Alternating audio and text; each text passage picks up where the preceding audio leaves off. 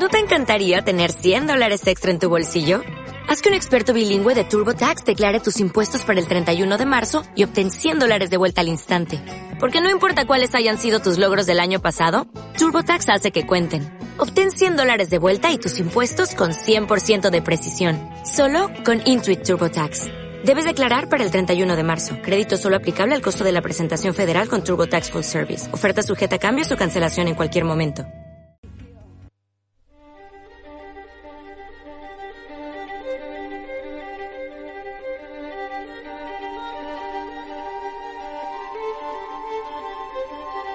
En esas noches de soledad y abatimiento, en aquellas noches en las que la tormenta se cierne dentro de ti y los fantasmas del pasado te vienen a buscar de nuevo para cobrarse una deuda aún impagada. Precisamente en las noches más oscuras, en las que anhela una luz que disipe tus dudas y tus miedos, aunque no te des cuenta, la conjura siempre está ahí, a tu lado. La conjura de Ludovico, Psicología y Cine, cada jueves en Uniradio Jaén.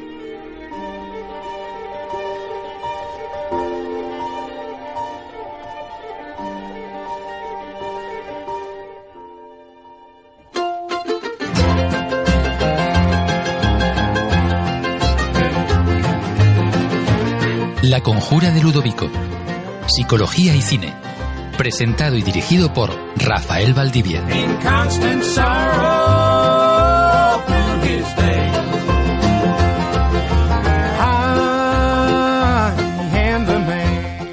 Muy buenas tardes, queridos amigos y amigas. Eh, Bienvenidos a este vuestro espacio que une cada semana el cine y la psicología. Eh, muchas gracias por estar ahí, tan cerca de nosotros, de la Universidad de Jaén, emitiendo en riguroso y directo en el 103.9 de la FM, cuando son exactamente las 20 horas y 5 minutos de este 24 de octubre de 2019. I was born and raised the place where he Bueno, ya sabéis que la relación entre el cine y la psicología es como un enigma que os proponemos cada semana, como un jeroglífico, un interrogante que resolver, en el que con vuestra ayuda pues intentamos comprender con mayor de- detalle el cine y esa psicología que se esconde en cada toma, en cada escena, en cada personaje.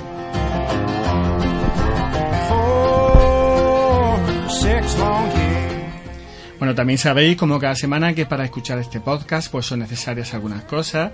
La primera de ellas es que veáis la película antes de escucharnos, ya que no queremos desvelar aspectos importantes de su argumento, de su trama, de su personaje o de su final. La segunda es que os animéis a participar en nuestros chats ahora mismo en uniradio.ojaen.es y, y opinar de psicología, de cine, de lo que queráis. Y la tercera, que nos busquéis en Facebook, eh, La Conjura de Ludovico, nos deis un me gusta y nos dejéis algún comentario.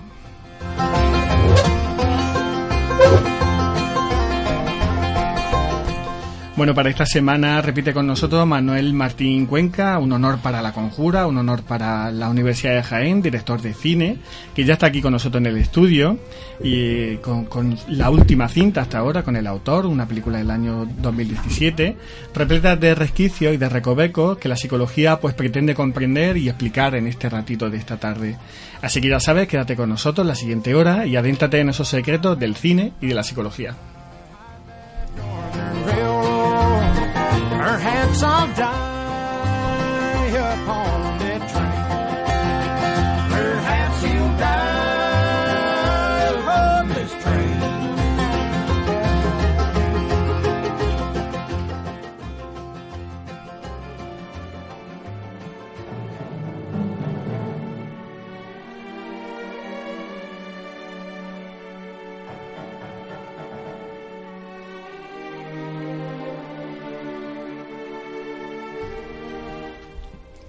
Somos la huella que dejamos, la inspiración que sin darnos cuenta otorgamos al que tenemos al lado, en cada uno de los momentos de nuestra vida. El escritor, el poeta, el cineasta o el pintor dibujan esas huellas que comparten con entusiasmo, huellas escritas en diferentes códigos, pero que encierran un mismo lenguaje.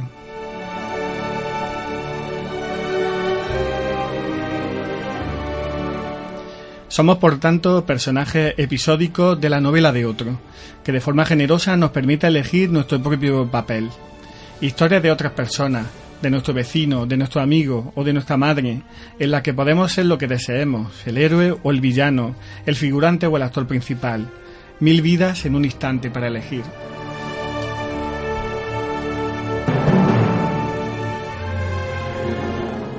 Sin darnos cuenta, escribimos cada día la historia de otro, con los renglones torcidos o con la caligrafía de fiesta. Tenemos la oportunidad de ayudar al otro a escribir su mejor capítulo o el párrafo más oscuro de su vida. Eso lo saben ese escritor o ese cineasta que ven, que miran y que sienten esa historia, pero también el psicólogo que la disecciona y la reconstruye.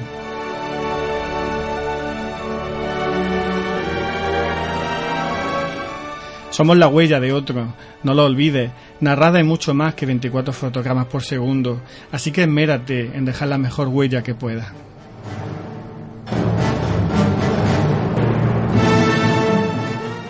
Bueno, y en esta tarde de 24 de octubre nosotros queremos dejar nuestra huella también en, en la psicología y el cine y para ello, como ya comentaba antes, pues ya está aquí en el estudio Manuel Martín Cuenca, director de cine. Muy buenas tardes. Buenas tardes. Eh, para nosotros, para la radio, para la universidad, de verdad que muy agradecidos que estés con nosotros aquí de nuevo, que ya estuviste en junio o en el mes de julio Sí, con me, voy a, Caníbal. me voy a hacer un habitual, ya soy un habitual. No, un placer. Eh, no, el placer para nosotros eh, poder comentar con el autor, el creador, eh, una película que en algún momento surgió de su, de su cabeza o de alguna idea, de, algún, de alguna vivencia. Pues para nosotros es, es muy especial poder compartirlo contigo. Estupendo. Manuel, hoy tenemos el autor, la última película, como decía antes, tuya. Ajá. Y bueno, para comentarla, eh, la parte de cine, pues tenemos a Rafael Romero. Muy buenas tardes. Pues buenas tardes. ¿Qué tal, Rafa? Pues como tú has dicho, hoy encantado, hoy de, de lujo. Hoy tenemos la alfombra roja aquí extendida. Sí, nos ha faltado venirnos un poco con el smoking ¿eh? A comentar con Manuel. Mejor que no. Bueno, y aquí al otro lado, aquí tengo a Pedro Cortés, eh, psicólogo. Muy buenas tardes. Hola Rafa, ¿qué tal? Que también estuviste el, cuando hicimos Caníbal. Una película que fíjate, Caníbal, y bueno, nos lo comentará eh, su director y, y el autor, que yo creo que del de la psicología tienen muchos nexos. Sí, sí, sí. Y bueno, ya, ya lo iremos viendo despacito, pero sí que es cierto que tienen que tienen cosas comunes. Y ya aprovecho, Rafa, para hacer la cuña, diciendo que, bueno, pues que viniste a estrenar mi programa, pues te devuelvo la visita. Bueno, efectivamente, eh, empezaste hace dos semanas o tres, si no recuerdo Sí, mal. Sí, sí, con el programa nuevo. Eso es, toda la suerte del mundo. Que algo tiene también de, de psicología y de cine. Mm. Sí, bueno, es que me habéis pillado bien- bebiendo agua. Pero ya lo dije en el estreno del programa, es una plagio. Así, dicho abiertamente, un plagio de la estructura de la conjura. Pero bueno, como Rafa es amigo y vino a estrenarlo, pues me permite que, que le copie la estructura. Así que Sí, genial. bueno, yo encantado, yo Un encantado. de- spin-off, digamos que es un spin-off de, de la conjura. Claro, tú lo dices porque el último lo hiciste tú. Bueno, pero no hemos venido a hablar de nosotros, sino que hemos venido a hablar de, de Manuel, de, de su obra, de esa, de esa película de 2017, el autor. Así que, Rafa, ¿qué te parece si comenzamos el repaso del cine primero que dejamos luego para, para la psicología De para el final? Venga, vamos a ello.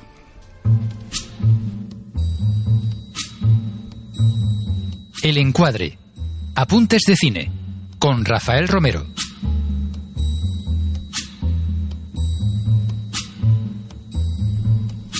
Bueno, Rafa, Pedro, si es un placer realizar una entrevista a un gran director y desgranar junto a él una película suya, más placentero es repetir de nuevo esa experiencia. Digamos que estamos como Antonio de la Torre degustando un filete de dudosa procedencia en Caníbal. De nuevo con nosotros, eh, como ya lo hemos anunciado, Manuel Martín Cuenca. Y antes de empezar con, con la entrevista en sí, vamos a hacer una, un breve repaso.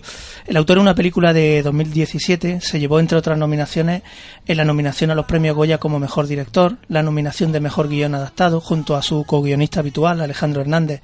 Se llevó el Goya como mejor actor para Javier Gutiérrez y el Goya como mejor actriz de reparto para Delfa Calvo. También muy importante, obtuvo el premio Free Press de la crítica en el Festival Internacional de Toronto, que ahí, que ahí es nada. Pero bueno, vamos a comentar brevemente la trayectoria de este director. Eh, Manuel Martín Cuenca nació en el Ejido eh, en 1964, estudió Filología Hispánica en la Universidad de Granada y se licenció en Ciencia de la Información en la Universidad Complutense de Madrid. En el 88 comenzó a trabajar profesionalmente en el cine como asistente de dirección y director de reparto, colaborando con otros directores como Mariano Barroso, José Luis Cuerda, Iciar Boyaín o José Luis Borao. Entre otros ha sido director de casting, un dato que a mí me parece muy importante y de que hablaremos más tarde de- con Manuel, porque además incide en, el respeto y en, el buen hacer que hace con, con los actores. Eh, durante esos años también trabaja como profesor de dirección e interpretación en diferentes escuelas de cine de España y Cuba. Ha escrito y dirigido los cortometrajes El Día Blanco, Hombres y Mujeres y Nadie, un cuento de invierno. En 2001 escribe y dirige un, largometraje documental, El Juego de Cuba, que gana numerosos premios internacionales. En 2003 participa en el Festival Internacional de Cine de San Sebastián en la sección Zabaltegui con su primera película de ficción como director y co-guionista, La flaqueza del, del bolchevique, cosechando muy buenas críticas y siendo nominada a cinco premios del Círculo de Escritores y también se lleva el Goya a la mejor actriz revelación María Valverde. En 2004, en 2004 funda La Loma Blanca, con la que colabora en varias de sus películas como productor y de aquí saldrán sus siguientes películas. También la colabora en el largometraje Madrid 11M, Todo íbamos en ese tren. Dos años más tarde, en 2005, su segunda película de ficción, Malas Temporadas, con la que obtiene muy buenas críticas, premios internacionales y la nominación al Goya a la mejor actriz protagonista para Natalie Poza. A destacar también la presencia de Javier Cámara y Leonard Whiting. En 2009, en el Festival de Málaga, el largometraje documental Últimos Testigos Carrillo Comunista, que es nominado al Goya al mejor documental y obtiene el premio Cartelera Asturias. En 2010, La mitad de Oscar, en la que trabajó también como director y co-guionista, protagonizada por Verónica Echegui y Rodrigo Sáenz de Heredia. También ya Antonio de la Torre en un papel secundario. En 2009 funda la editorial Lagarto Editores, que se dedica a apoyar a jóvenes autores andaluces. Y en 2013 la película que ya analizamos la anterior edición, Caníbal. Y de nuevo vuelve al terreno documental con La Cara B, en 2015. En 2017 estrena su último largometraje, la que estamos ahora mismo hablando, el autor. Y actualmente está en preparación La hija, que es su próximo proyecto. Con lo cual, sin más dilación, nos metemos ya con Manuel a hablar de, de cine. En 2013, una vez finalizada la promoción de Caníbal y con el reconocimiento que obtiene por esta película, de nuevo con Alejandro Hernández, su guionista habitual, ¿ya tenían en mente rodar esta novela de Javier Cerca o tenían otros proyectos y lo dejaron todo para realizar el autor? Porque he leído que también había ahí una peli- un proyecto americano, Brando, que se quedó un poco... Sí, Brando viene, Brando viene después, es una historia que viene, que se me ocurrió, se me ocurrió a mí en el 2015, 2016, 2015 creo. Em, teníamos algún proyecto de ideas, estábamos un poco después de, de Caníbal, qué hacer, alguna, alguna sinopsis, alguna cosa que habíamos hablado. Pero mm, yo estaba en un momento, en un proceso un poco como de después de toda la promoción de Caníbal, de, un- poco quemado de, de- de todo eso y entonces empecé como a, a leer y a, y a pensar en posibles historias y es cuando de casualidad en República Dominicana me encuentro un- una librería a la que se me acabaron los libros y fui a comprar más libros me encuentro una novela que es El móvil de Javier Cercas que había sido reeditada y de la que yo no había, oído hablar, que era su primera novela, porque era un conjunto de relatos, parece ser, y este era uno de, uno de ellos. Y, y entonces la leí, la leí del tirón y me hizo, me hizo mucha gracia, porque de alguna manera tiene una mirada sarcástica, irónica, sobre el tema de la creación, sobre una historia de un escritor que quiere llegar a hacer una gran novela, ¿no? y a mí me, me recordó un poco el estado en el que yo estaba, un poco tratando de reírme de mí mismo y, y colocando un poco las, las cosas en su sitio después de Caníbal. Y, entonces me pareció que había, había una película. Y cuando volví a España, se lo comenté a Alejandro, le mandé la, le mandé el- la novela, él la leyó y me llamó diciendo no entiendo dónde has visto la película. Y entonces yo empecé a contarle, porque además esto puede ser una película muy pedante, tal, las películas sobre autores nunca funcionan bien, son muy pedantes, yo no quiero escribir una película pedante. Entonces empecé a contarle yo la, el lado irónico, sarcástico, un poco la reflexión personal que me había hecho y que, me había, y que con la que había conectado con la novela. Y además le conté que pensaba que el protagonista era Javier Gutiérrez que era un actor al que admirábamos mucho, yo admiraba y Alejandro y, nunca habíamos trabajado con él, entonces entonces cuando le conté todo eso me fue muy gracioso porque me dijo, ah, ahora empiezo a ver la película, ya empiezo a entenderte. Y a partir de ahí fue un poco el proceso de, de- de- de escritura, de, buscar un, un productores, de arrancar con el proyecto, etcétera. ¿Y hasta qué punto estuvo el autor de la novela, el reciente premio Planeta Javier Cerca, en el desarrollo del guion? Bueno, lo primero que tuvimos que hacer fue el, uno de los productores y, y yo, José Noya, porque al final nosotros producíamos también, fuimos a contactamos con Javier Cercas, eh, le mandamos las películas mías, vio Caníbal en ese, en ese momento, tuvimos una cena con él y yo le conté un poco cómo veía la película y, él le pareció muy bien y, y fue un poco como muy respetuoso todo. De hecho, un poco lo que ocurrió fue cuando vio la Caníbal, que él no la había visto, eh, me dijo, "Ah, ahora entiendo, entiendo, porque el autor, el autor es un poco caníbal también, ¿no? y entonces él, él vio, fue el primero que vio una cierta... Yo quería hacer una película diferente, pero, pero él fue el primero que vio una cierta correlación entre las dos películas, Javier Cercas. Y luego compramos los derechos para hacer la novela y él ha estado siempre muy cerca. Le pasamos el guion, vino al rodaje, estuvo en la promoción, pero fue muy respetuoso. Él era muy, muy consciente de que la película la teníamos que hacer nuestra, mía, y, y había muchas cosas en el guion que no están en la novela y que, que cambiamos. Lo esencial está, pero hay muchas cosas que se inventaron para el guion. Pues una vez ya metido en lo que es el desarrollo del guion, eh, el autor es una película difícil de clasificar, es comedia, es drama, es thriller, incluso una pequeña historia de amor. ¿Eso es una decisión consciente o era fruto de dejar que el guion y los personajes llevaran... Había un debate muy grande entre los coproductores y sobre qué era la película, qué era la película. Y un momento en el que a mí me- casi me enfadó ese debate porque porque mm, de toda la preparación era como tenemos que definir, tenemos que poner el nicho, tenemos que cuando sacamos la nota de prensa tenemos que decir qué es esto.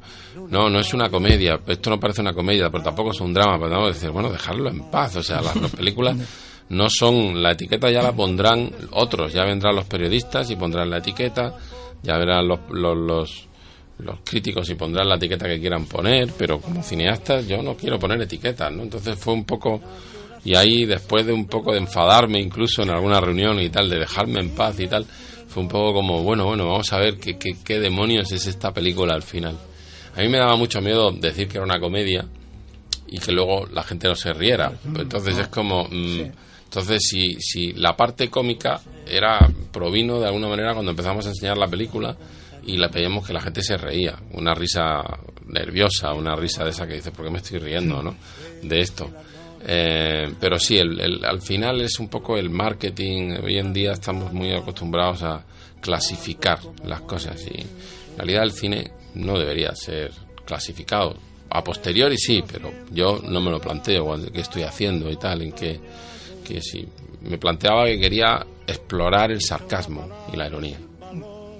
Y luego ya una vez mm, pasado al, al rodaje, las localizaciones en Almería la meta de Oscar, en Caníbal, Granada y el Paseo de los Tristes, y en el autor Sevilla, una calurosa Sevilla que nos enseña la Plaza del Cabildo, el Puente de Triana y una escena preciosa donde se ven las setas, la Plaza de la Encarnación de Sevilla, que encima ese rodaje coincide con la caída del sol cuando Mm. ahí está la posible historia de amor que al final no... Sí, Las Setas es un, es un lugar que, que cuando estaban construyendo muchos sevillanos les parecía un horror, pero, pero yo recuerdo que la primera vez que lo vi me quedé impresionado, o sea, es una cosa como ¡pah! el golpe, ¿no? Y es esa, esa cosa que tiene Sevilla, por lo que a mí situamos la historia en Sevilla, que es esa convivencia entre una ciudad antigua y una ciudad eh, moderna también, ¿no? Y, por ejemplo, hay otro, la Torre Pella, esa, que se levanta por encima de la Giralda, como rompiendo una tradición. Sin embargo, Las Setas es más respetuosa, siendo un lugar muy moderno. A mí me parece un, sitio muy hermoso. Y Sevilla también era un poco para mí como el personaje, ¿no? Es esa ciudad con una grandeza tremenda que ha sido capital de imperio o la ciudad más importante del imperio español, pero al mismo tiempo también es una ciudad de provincias. Entonces, en Sevilla hay ese tipo de personajes, me parece que, que convive en el que, como el que, el que se cree que es la, la leche, pero al mismo tiempo no se da cuenta de que está en una provincia. Porque que vive en Almería o en Jaén, ¿no? Como nosotros somos, somos provincianos, en el buen sentido, porque somos muy conscientes de que vivimos en una provincia. En Sevilla no, no lo tienen tan claro. Entonces eso me parece que genera una, una psicología curiosa en el, en el sevillano. Y también está eso en, en, en, en la geografía, de- en el espacio de la ciudad. Y tenemos que hablar ya de los protagonistas. Si en Caníbal Antonio de la Torre encajaba perfectamente en la, papi- en, el, en la piel de ese hombre trastornado, Javier Gutiérrez interpretando a Álvaro, otro hombre patético que en su afán por escribir una gran novela termina perdiéndolo todo, estaba magnífico. ¿Estuvo él desde el primer momento a bordo? Eh, ¿Pasó un proceso de casting o...? No, Javier escribimos pensando en él desde el primer momento. Fue como, ya te digo, cuando yo llamé, cuando ni siquiera había un guion, era como, era el, el perfecto, un grandísimo actor, el pequeño hombre, ¿no? Javier Gutiérrez es el pequeño gran hombre, ¿no? Es el nuevo José Luis Vázquez, ¿no? José Luis López Vázquez, ¿no? Que además él es una referencia de, de un tipo de cine que a él, de la que se siente muy orgulloso y un tipo de actores. Y entonces a mí me gustaba todo eso, ¿no? Un, un hombre común, con esa apariencia de un hombre común, que lo mismo te hace un superturero, un funcionario, un policía, un tal, o sea, que es capaz de que te identificas con él muy fácilmente. Él estuvo desde el principio. Antonio sí que llegó más tarde, porque además el personaje no estaba en la novela. Llegó, yo no encontraba el actor que quería para ese personaje, ninguno lo entendía. Y entonces le pedí a Antonio que hiciera ese personaje y Antonio sí que lo entendió y creo que hizo un trabajo espléndido. Y ahora un- una buena pregunta. ¿Cuánto hay de Álvaro Manuel Martín Cuenca? Pues hay un montón de cosas, claro, obviamente. Yo no soy Álvaro, no, no, no mando matar a nadie, no hay tal, pero yo creo que en cualquier escritor, en cualquier autor, en cualquier cineasta, cualquier eh, pintor hay algo de Álvaro siempre. Siempre, sí, sí. Eh, bueno, eh, Javier Gutiérrez en su interpretación, eso, se deja llevar, va hasta el final. Y hasta el final, digamos que mostrándose desnudo en una escena que es cómica, pero también es perpéntica, que nos enseña cómo es este hombre. Y después también el desnudo con Adelfa Calvo, que igual se muestran desnudos. Estas escenas fueron concebidas para eso, para demostrar esa conexión entre estos personajes. Álvaro mm, totalmente desnudo, llevando a literalmente lo que le ha dicho su profesor de, de taller de escritura. Sí, hombre, la primera escena, la de los que tú mencionas, la de poner los huevos, los huevos en la mesa, que es una cita de Hemingway que nos inventamos. Yo creo que no existe. Hemingway nu- nunca dijo eso, pero da igual. O sea, es un poco como podría haberlo dicho probablemente, ¿no? Por la masculinidad del personaje de, de Hemingway. Y entonces probablemente el profesor se la, se ha soltado y le suelta eso y, y él lo toma por la literalidad, ¿no? Entonces aquí era reírnos, a mí me parece que es una parodia total, un esperpento de, de cómo lo más absurdo de todo es cuando alguien se toma la literalidad en serio, ¿no? Es decir, como hay que poner los huevos en la mesa, no sé qué tal. Y coge va el tío y los pone, que es como decir, pero a ver, o sea, era una metáfora. o sea, no, no.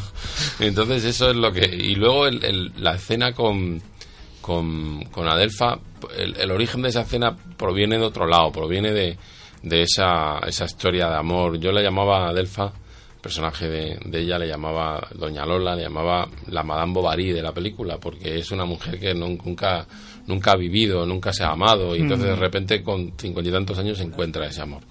Y ahí, por ejemplo, a mí eh, esto es una, un- casi un alegato contra el cine de los guapos, ¿no? Es decir, que aquí parece que esto de las escenas con buen gusto, mal gusto, ¿no? Parece que si tú pones a Mario Casas y a Úrsula Corberó desnudos haciendo el amor, es todo de muy buen gusto y tienen unos cuerpos estupendos y en el fondo no deja de ser una, un esquema capitalista, de mercantilista, comercial y tal. Y pones a dos personas normales, uno bajito, chiquitito, no sé qué tal, y una señora más gorda y más tal, y no sé, que se acaban de hacer el amor y como acaban de hacer el amor, o acaban de follar, por decirlo más claramente, están desnudos, pues tú dices, no, es que, es que, jo, que, que- que agresivo. Y dices, no, es que la realidad es así, Sí, claro. no es agresivo. Claro. Lo otro es lo que está Esa escena es edulcorado, preciosa, ¿no? sí, Entonces, es preciosa yo- por esa naturalidad. Yo quería contar eso, es decir, a mí no me gusta hacer nunca escenas, no verás nunca en una escena mía a dos personas haciendo el amor, porque me parece como obvio, ya es como se besan, ya sabemos lo que va a pasar, no hace falta contarlo.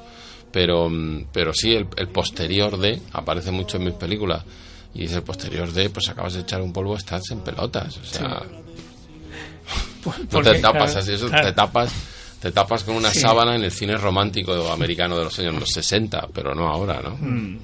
Y seguimos con el personaje de Adelfa Calvo, acostumbrado a verla en serie de televisión, como hemos dicho en La Portera, una víctima entre comillas de Álvaro, que en esta película lo da todo como hemos dicho, pero me llama también la atención la escena del karaoke y la, la decisión de la canción de, del karaoke de Isabel Pantoja, porque he escuchado que los derechos pertenecen a José Luis Perales y por eso... No, no, ¿O no es que los derechos, es que la La can- compuso. José ah, la compuso. O sea, es letra y música de José Luis Perales. Lo que pasa es que la cantaba la Pantoja.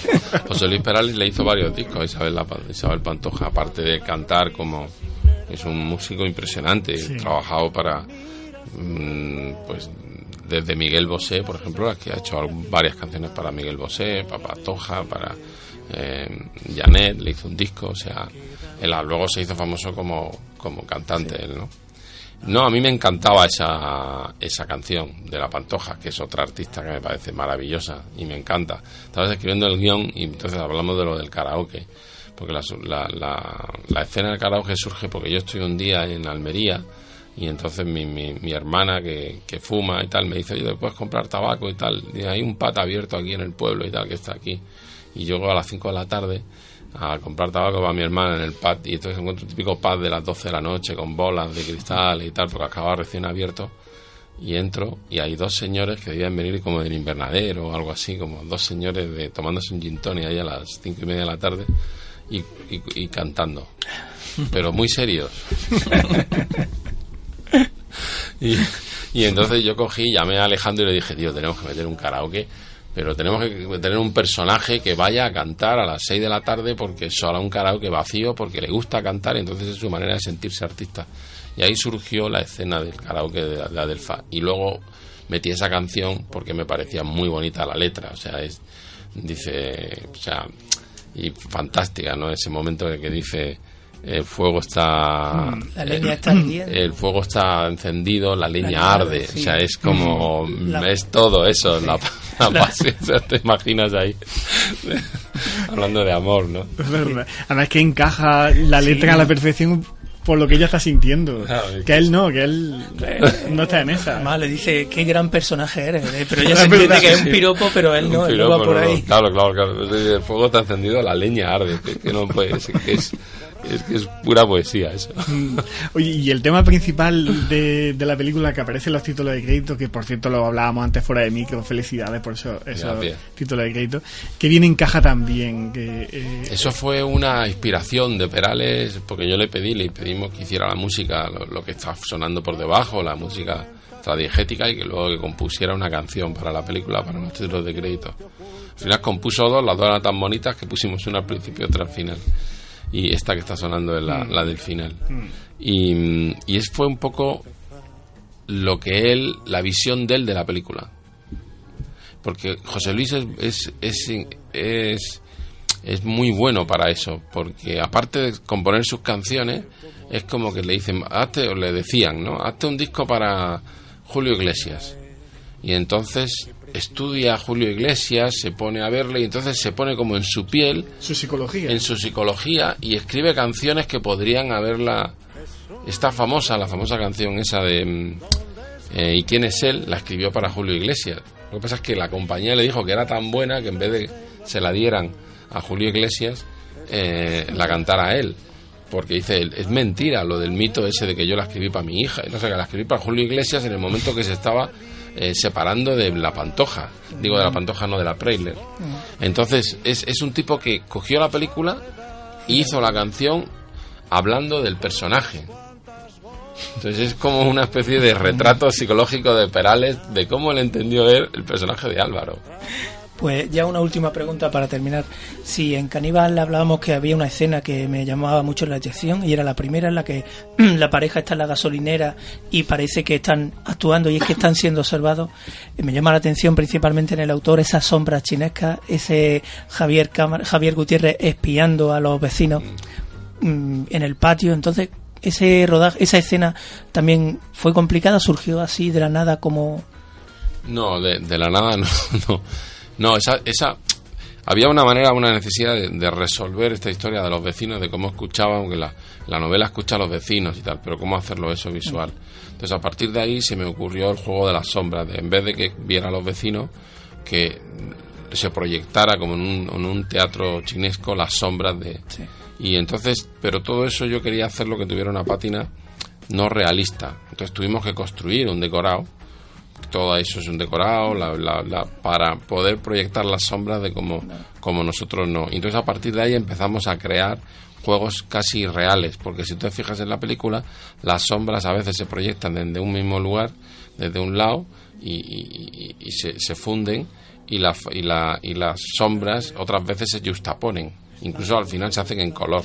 Entonces todo eso un poco como para dar una cierta ambigüedad. Eh, Las sombras justapuestas, eso es imposible, están proyectadas desde un lado de la pared y desde otro lado de la pared. O sea, la pared en realidad es una tela, una tela tratada y tal. Entonces fue en realidad un como un, un decorado muy complejo diseñado y, que, y que, que para mí fue como todo un reto porque cuando estábamos rodando eso fue como ah, me sentí muy contento de las ideas que había tenido de cómo hacer eso no pero es puro teatro mm, irreal en el fondo Pues nada, ya por último felicitarle por el premio que la, la trayectoria que la Radio Televisión Andaluza le va a conceder, que no hemos, lo hemos enterado reciente, ayer mismo. ayer me enteré yo también o sea que Enhorabuena. muchas gracias muchas gracias Muy merecido. Bueno, pues tres minutitos que pasan de las ocho y media de, de la tarde. Agotamos esta primera parte de, de cine en relación a- al autor de Manuel Martín Cuenca. Hacemos una pequeña pausa, no mováis, que, que enseguida regresamos.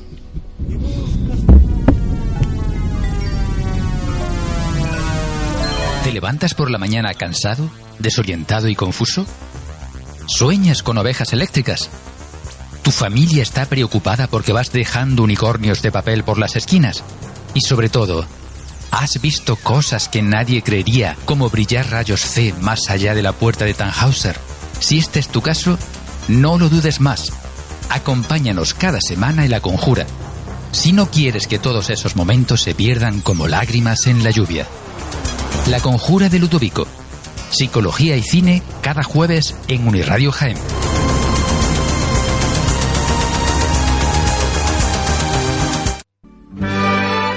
Niebla en el alma. Retazos de psicología. Entre lo onírico y lo inconsciente.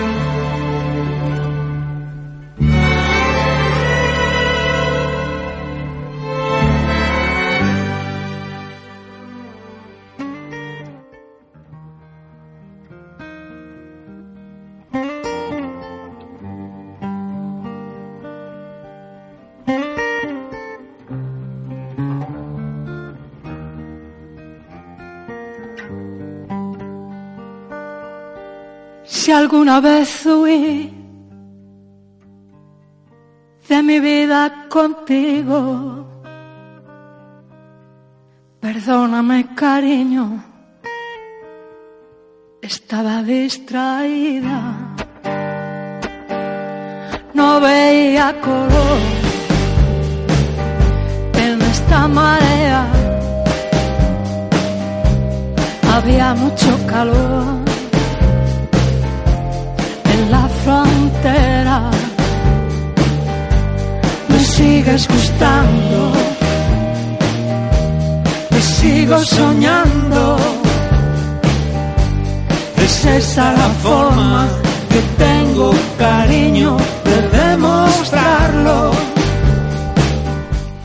Bueno, pues regresamos aquí en La Conjura, escucha Uniradio Jaén, emitiendo en directo desde la Universidad de Jaén, cinco minutos que pasan de las ocho y media y continuamos en esta entrevista con Manuel Martín Cuenca, director de cine, y ese análisis que queremos hacer eh, de su película, de su última película hasta ahora, El Autor.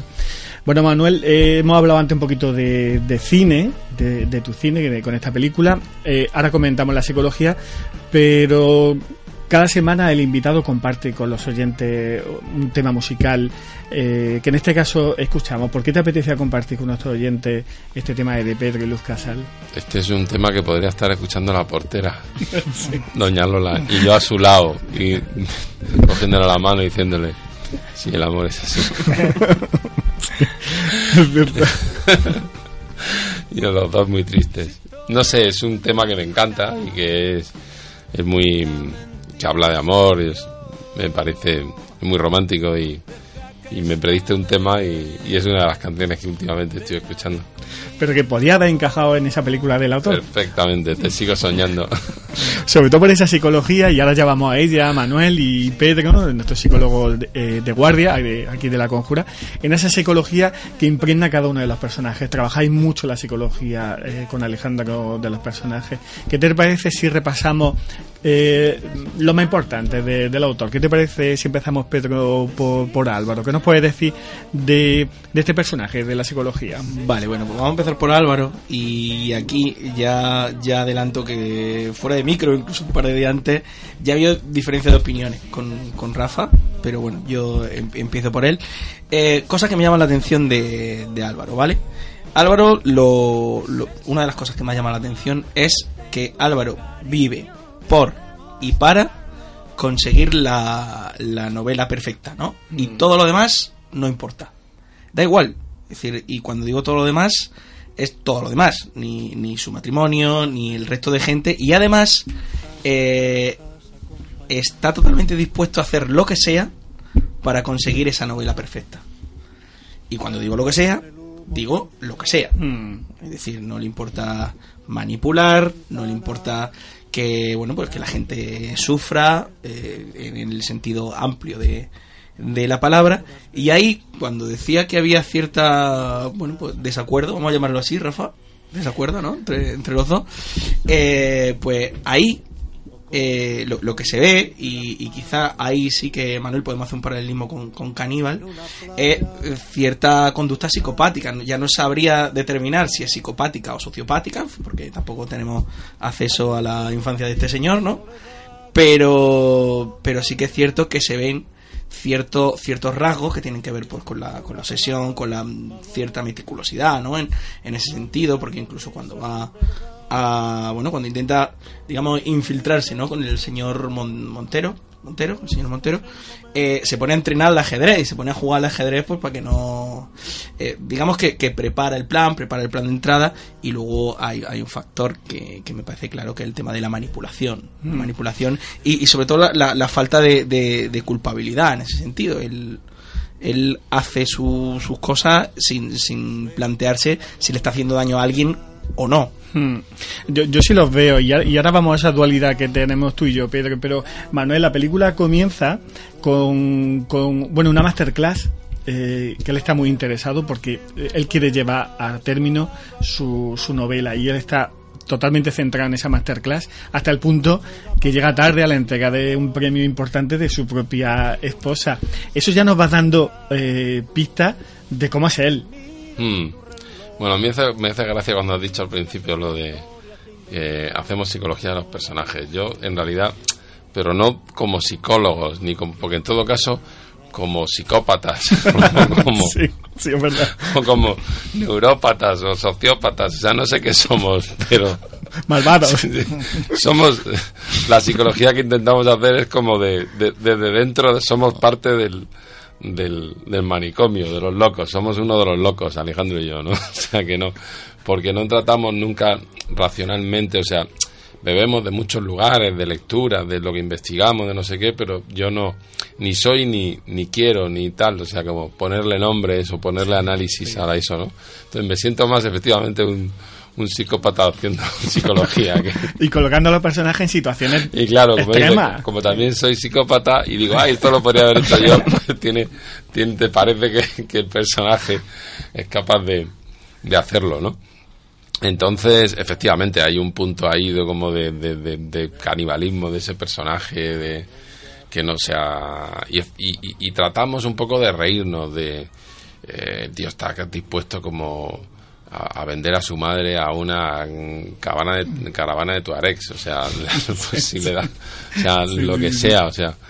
Y el arranque de la historia, eso que tú dices de tiene todo como muy mala leche o mucha ironía con pues el arranque de la historia en realidad que es un gran gurú y que estaba hablando de tal en realidad el tipo lo que dice son cosas muy sensatas porque todo lo que dice está sacado de los libros de escritura de David Mamet un gran escritor lo que pasa es que claro cuando te subes al- a la poltrona y te pones a no sé qué y el otro te mira como en la poltrona como Mm. Dios y no sé qué ahí es donde hasta lo más sensato puede adquirir un sentido ridículo, ¿no? Que era un poco esa doble Hmm. eh, eh, juego lo que y efectivamente el hombre se le va, o sea, se está en éxtasis, está en euforia eh, de- embelesado con esa tal que se le va, se le olvida que su mujer le están dando el premio Andalucía de novela. Mm. Entonces, como Bueno, y le está sonando el móvil y él no atiende al móvil, está centrado en, en lo que dice. Bueno, porque tiene un sentido ridículo, como a él le suena el móvil en el momento en el que el gran Sí. sacerdote, el sumo sacerdote,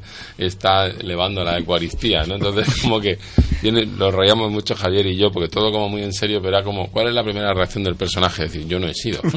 la negación, eso es una cosa también tremendamente humana. A mí me interesa mucho la negación, porque anda que no negamos los seres humanos. ¿eh? Sí, sí, es verdad. Y, y luego el arranque, Pedro y Manuel, él llega a la masterclass, eh, la mujer le pega un tirillo en la entrega, eh, en, en ese. La mujer está ya, eh, la mujer está de él ya hasta, hasta las narices, le, vamos. le da las gracias Sí, sí. por llegar, ¿eh? por llegar. dice, Muchas gracias por llegar.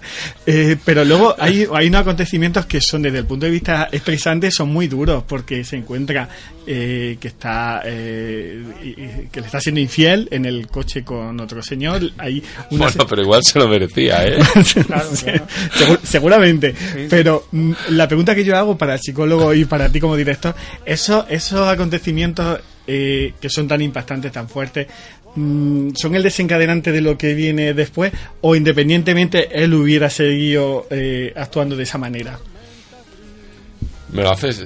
Venga, yo te iba a dejar empezar a ti. No, no, no. hazlo, Venga, tira, tira, empiezo tira. yo. Bueno, pues a mí, te digo una cosa, a mí la sensación que me da es que le molesta mucho más el hecho de que a su mujer le hayan dado el premio que realmente lo que pasa en el coche, que, al final... eh, por- porque él al final lo, lo que pasa en el coche lo que le da una justificación para decir, no, no, tú a ti te han dado un premio por una novelucha, porque al final es una novelucha, y yo voy a hacer la, la mejor novela que se ha escrito jamás. O sea, le da incluso pie para alimentar esa obsesión eh, más todavía. Y luego ya ahí, y, eso lo voy a dejar ahí para luego si acaso, eh, me gusta mucho cómo trata el tema del bloqueo, de no encontrar los temas, de cómo, que, que es lo que hablábamos un poco, de poner los huevos en la mesa, que, que- que al final pues, la, la- la gente que escribe ¿no? y que se enfrenta a los bloqueos son cosas, resultan muy frustrantes. Y entiendo la frustración que puede sentir este hombre cuando realmente lo más importante que tiene en su vida y su objetivo máximo en la vida, casi el único, de hecho, es, es eso. O sea, no, quiero ni pensarlo, eh, la cantidad de, de frustración que se puede llegar a sentir, ¿no? Sí, yo ya estoy de acuerdo contigo. Para él, nosotros pensamos que para, para el personaje todo es accesorio. Entonces, la mujer, la tal, la familia, el trabajo, todo, si le, le contribuye a, a, a que él pueda en algún momento, además esa cosa del bloqueo, además que es que no empiezo a escribir la novela todavía porque todavía no estoy preparado, ¿no? Esa cosa no vaya a ser que no sea, porque claro, cuando tú escribes algo o haces una película, mientras que no lo haces, yo se lo digo mucho a los, cuando doy clases se lo digo mucho a los alumnos, digo, mientras que no lo haces, todo el mundo es un genio. Mm, Tienes el beneficio de la duda, claro. pero cuando lo haces, te enfrentas a ti mismo, Mm, al- a, lo que, a lo que tú eres capaz de hacer en ese momento. Y es muy difícil aceptar Sí, lo que eres. sí, es verdad. Entonces, em, hay gente que nunca hace o está retrasando el momento para no enfrentarse a lo que realmente es, Sí. a lo que le sale. Mm. Entonces se puede pasar la vida entera, voy a escribir una gran novela. Que es un poco lo que le pasa, yo creo que a este personaje que lleva el tío 20. La otra ha llegado, se ha puesto a escribir de sus chorradas. y entonces, que, y de repente, pues se ha convertido en un bestseller. Porque la tipa tiene gracia, tiene frescura, tiene no sé qué. No se plantea esos problemas. No, no tiene. Yo por eso un poco escogí a, un- a María como, como, como actriz, porque lo que yo quería transmitir es eso, esa, esa ligereza del autor Mm. que es capaz de conectar con las masas hoy en día y no sé qué, tal, que es sin menospreciarlo, su valor es su, su valentía y su osadía por escribir lo que todo el mundo tal, pero de una manera fresca. Y el otro es todo lo contrario, el otro quiere ser Kafka, el otro quiere ser tal, o sea, y al final, pues probablemente la novela que escriba no es. Entonces, el desencadenante final en el, bueno, el detonante del principio de la, de la película es mi mujer, todo esto me obliga, o sea, ahora tengo que demostrar que hacer la novela, pero efectivamente yo creo que en realidad, yo también comparto contigo, en realidad él no- lo que le importa no es que se la haya tirado otro en un, en un, en un coche, sino que lo que importa es que es demostrar que él es mejor escritor. Sí, sí, sí. Que eso debe ser muy psicópata también, ¿no? Sí, sí, sí. Eh, bueno, la película avanza y supera ese bloqueo que además eh, hay, una- hay momentos que son, eh, eh, divertidos, pero al mismo tiempo tensos. Cuando se pone en el, en el, en el piso solitario a correr o hacer ejercicios vocales o no sé, buscando esa, esas musas, ¿no? Para que aparezcan esas musas. Sí, sí, sí. Esa, esa escena además no estaba escrita en el guion. Estaba, estábamos ahí rodando de tal, con espacio en blanco, la tal, y estaba esa puerta tal, que tiramos. Todo eso fue, lo hicimos decorado para. Y un día llegué yo y, y se me ocurrió, se me ocurrió esa idea de absurda de que te corriera a revés, porque era algo que parecía muy gracioso y de repente que el espectador está dando vuelta y de pronto se para él mismo, se da la vuelta y va por el otro lado, como si fuera un gag visual, una y, y, y se lo propuse a Javier, se puso a hacerlo y, y- y rodamos esa escena, que yo creo que en el fondo, que en realidad no, no es narrativa en el sentido de no te está aportando nada concreto, pero en realidad está hablando mucho del personaje, pero de una manera inconsciente, ¿eh? de, de- de- físicamente, una cosa carnal ahí. Y probablemente es una de las escenas más chulas de la película, la que nos quedó mejor. Y fue una escena hecha un poco desde Javier, ¿por qué no te pones ahí? No sé qué. Y el equipo nos miraba, pues esta secuencia no estaba en el guion. Digo, da igual, vamos a rodar esto y tal. Y, y- y quedó la escena en la película, fíjate. Eh, bueno, él se pone a escribir, pero mm, hay un momento en la película que es divertido y tenemos el corte, Pedro, eh, Rafa y Manuel lo escuchamos. Él lleva tres años eh, yendo a un taller de escritura allí en Sevilla y hay un momento en el que, bueno, parece que no está muy de acuerdo su profesor con, con, un- con una tarea que, lleva ese día. Vamos a escucharlo y lo comentamos, ¿parece? Nadie confiaba en él y eso le volvía inseguro. Pero James sabía que tenía que lograr lo que se había propuesto y que más tarde o más temprano lo conseguiría. De ello dependía su futuro y el de Rose, así que decidió coger su abrigo y salir a la calle. Llegó Vale, al bar vale, vale, está bien. Es que no ha terminado todavía. ¿Cuánto tiempo lleva usted en el taller? Tres años. Tres años. Entonces el problema no es suyo, es mío. El problema aquí es mío. Porque no me sé explicar bien. Igual lo tengo que decir en inglés. ¿Cuántas veces he dicho que es absurdo poner nombres anglosajones en los relatos en castellano? ¡Qué ridículo! James, Murphy, Callahan, ¿quién coño se llama así en Sevilla? Yo es que he intentado... ¿Usted ha intentado qué? ¿Parecerse a Philly Roth? Pero que usted no es Philly Roth, coño. Es que nadie le pide que sea Philly Roth. ¿Qué dijo Crecho el otro día en la masterclass? Usted estaba allí, ¿no? ¿Qué dijo? Tenemos que saber de qué estamos escribiendo y qué quiere el protagonista. Y ahora yo le pregunto delante de sus compañeros, ¿usted qué quiere contarnos? ¿De qué va eso que acabo de oír? Eso que trae usted es hueco, es falso, pretencioso y una larga lista de palabras del castellano que indican la vacuidad y sin sentido que tiene lo que usted ha escrito, porque yo ni sé quién coño es Jane, ni sé quién es Rose, ni sé dónde viene, ni a dónde va, ni tienen cuerpo, ni tienen alma, ni tienen nada. Y no tienen nada porque no tenemos ni puñetera idea de lo que estamos hablando, porque usted no tiene ni puta idea de lo que está hablando.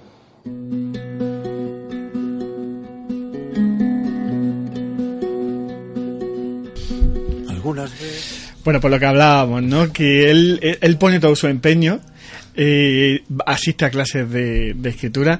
Eh, yo no sé, eh, Manuel, Pedro, si quizá el fallo está en, el, eh, en la falta de talento, no lo sé. Eh, ¿Él tiene o no tiene? O quizá tiene talento para otras cosas que vemos más adelante en la película, no lo sé. no lo sé. A, a ver, yo aquí ya eso lo, lo podemos plantear de- de- dependiendo de, de tu inclinación filosófica casi, ¿no?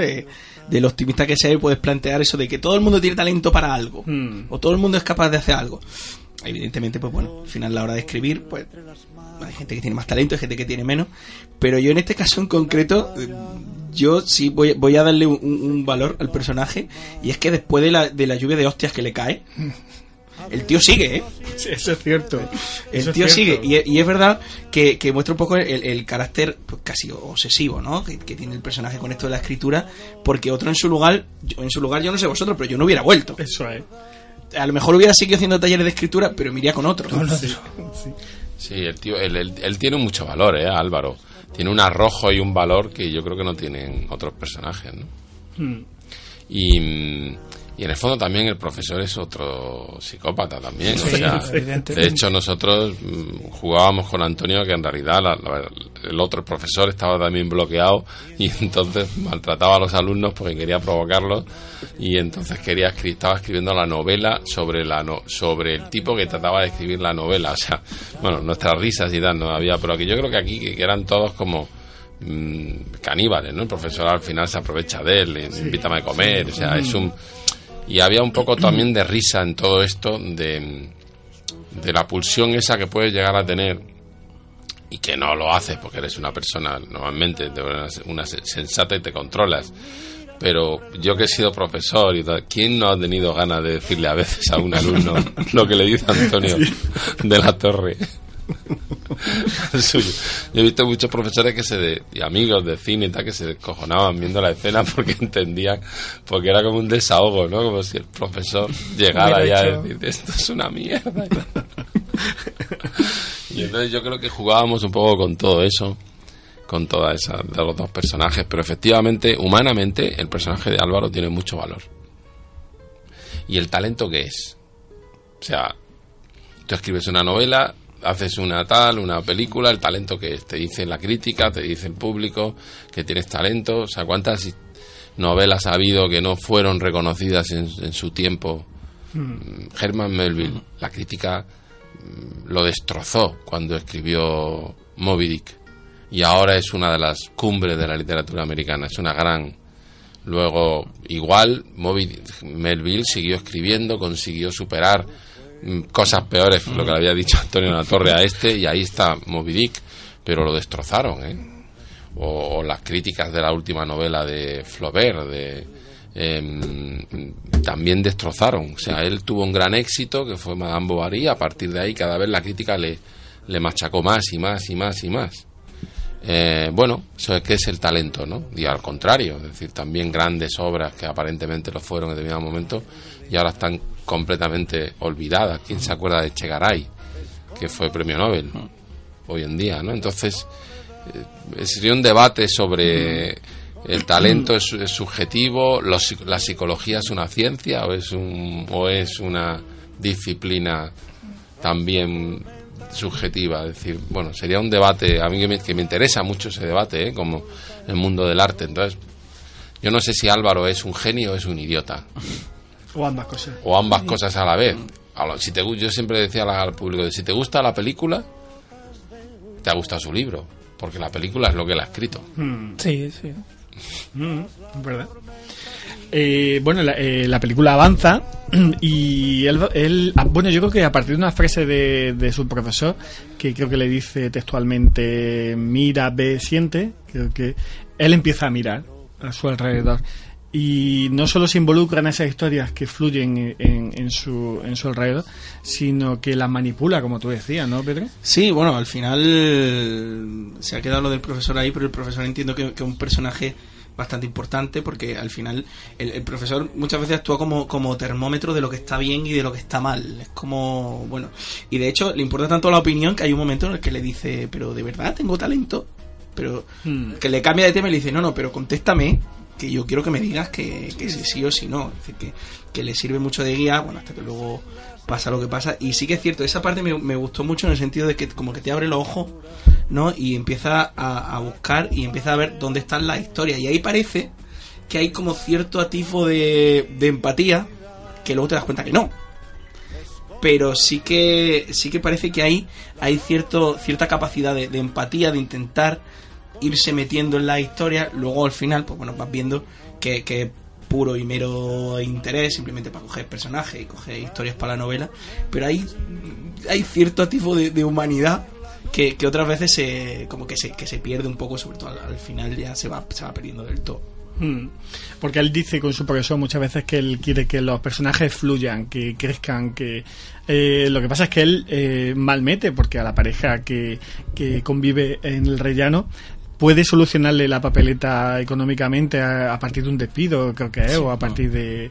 eh, y hace justo lo contrario porque entiende que desde un punto... drama es necesario. Porque el drama es necesario, claro. Eh, es que si, si todo si le claro, si todo, si le busca un trabajo y tal y son felices, les provoca, les empuja, un poco como hacemos los cineastas, los documentalistas, la tal, es decir, un documentalista, en cierto sentido, es un caníbal, un cineasta, o sea, tú estás, yo siempre veo la cabeza dividida, tú estás rodando una historia y puede ocurrir algo trágico y de repente ocurre y tú estás allí rodándolo. Entonces hay una parte de tu cerebro, o de ti, o de tu mente, o como lo queramos llamar, que piensa, "Eh, esto es un horror. Y hay otra parte que dice, esto es maravilloso, me está quedando la escena, o sea, esto va a ser la leche en la cámara, el conflicto, la tal, la tal. Entonces, no puedes dejar de rodar, pero al mismo tiempo no puedes dejar de empatizar porque no eres un psicópata. y a mí me pasa, ¿eh? Rodando, te rompes y lloras. Yo he mm, llorado mucho rodando documental. Y la gente piensa que estás llorando porque estás simpatizando. Y no, porque estás, no lo es, no es exactamente así. Estás empatizando, pero al mismo tiempo estás viendo el, el monstruo que llevas dentro, que, que es el narrador que quiere contarla esa historia.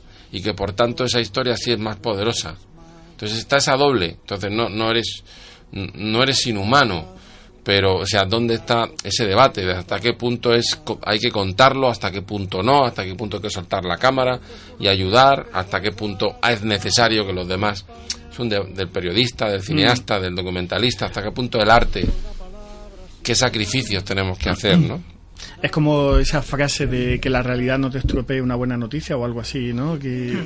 Claro, decir, otra cosa ya es la pura invención, la manipulación y Mm. tal, pero todo artista en el fondo necesita generar ese drama, porque si todo va bien, todo no sé qué, total es una historia, pues se acabó, ¿no? Hay, el, el- el ser humano de alguna manera vive del conflicto.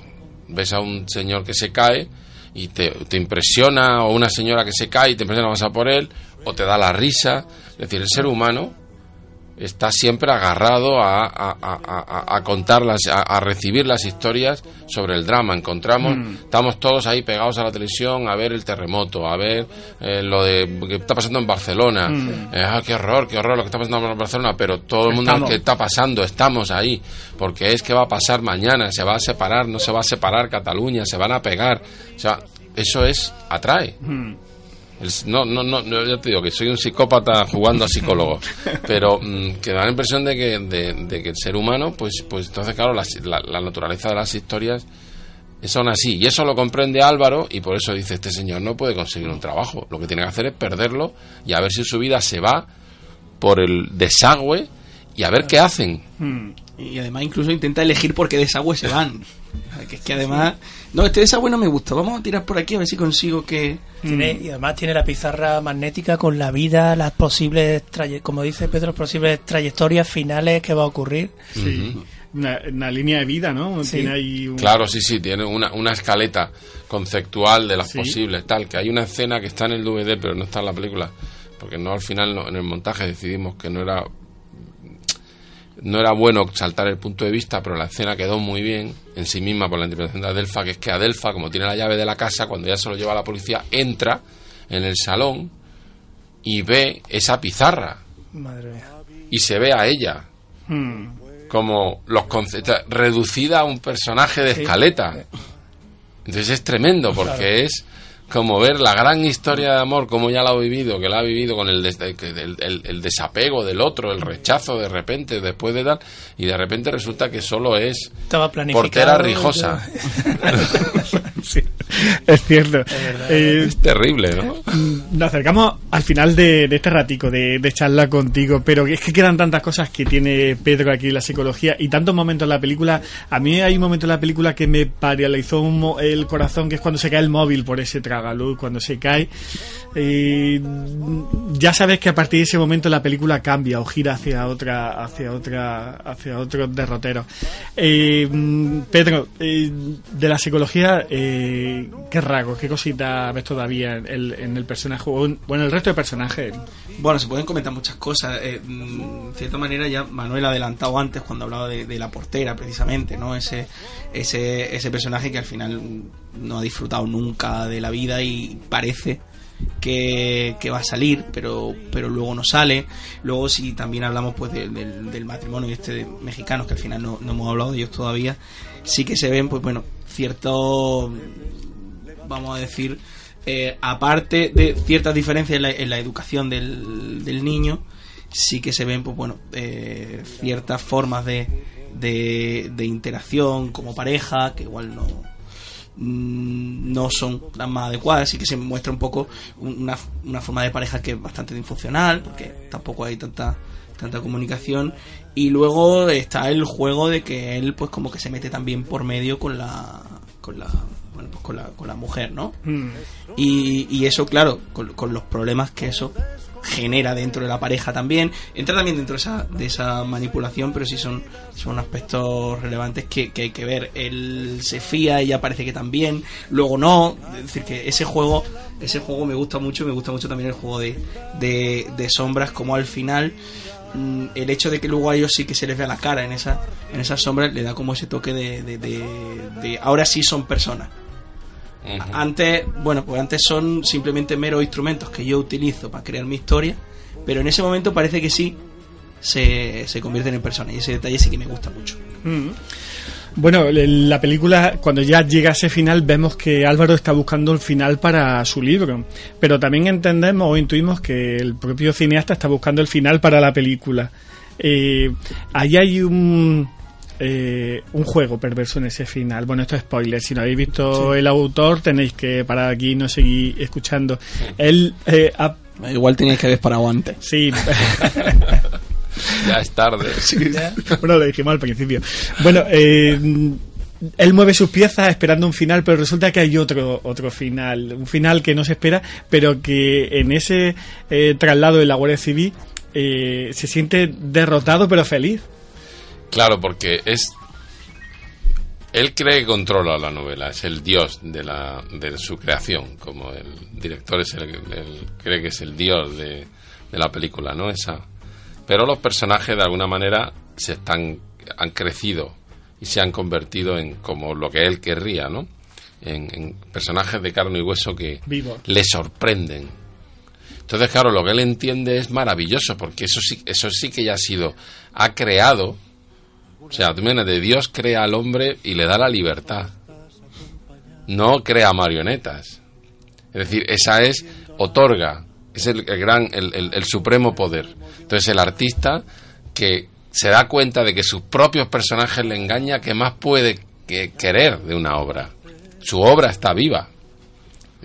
Es su locura. Mm. Él entiende eso y dice, la obra es tan buena que me ha superado a mí mismo. Eso es lo que querríamos todos. Y en su locura empieza a reír y tal, y tiene esa risa loca y tal. Y dice, se le fue la perola del todo.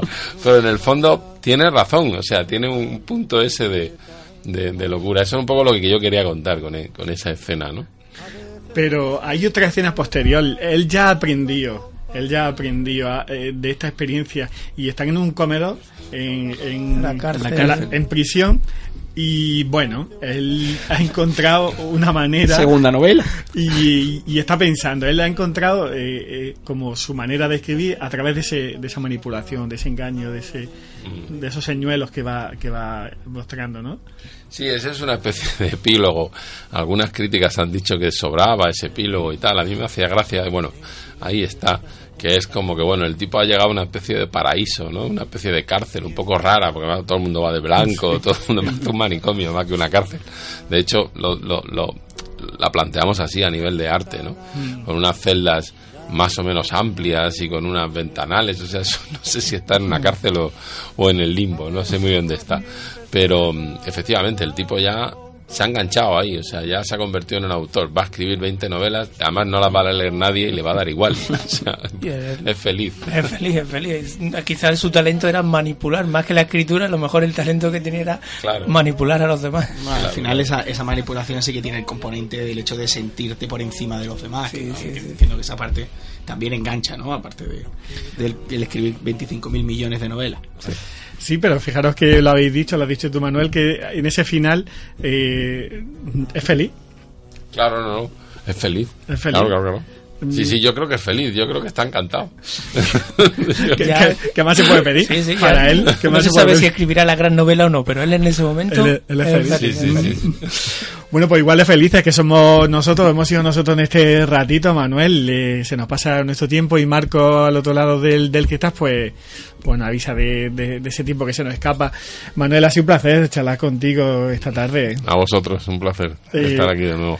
Ha sido un disfrute repasar con, con, con su autor esta, esta película y bueno, eh, hablaba Rafa antes de los premios que están por venir eh, y desde aquí de la conjura pues te deseamos todavía más Manuel por ese actor que tienes pero también por esa amabilidad de, de- de siempre que te llamamos por estar aquí con nosotros así que felicidades por partida doble Muchas gracias. Bueno, pues eh, lo vamos a dejar aquí, Rafa. La semana que viene volvemos.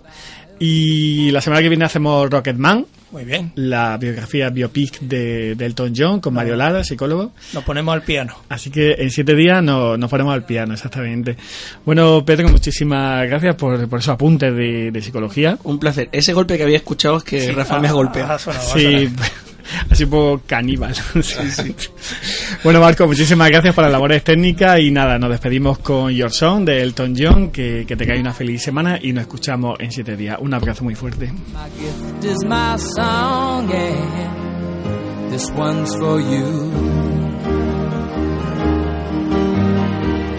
And you can tell everybody this is your song. It may be quite simple, but now that it's done, I hope you don't mind. I hope you don't mind that I put down the words. How wonderful life is while you're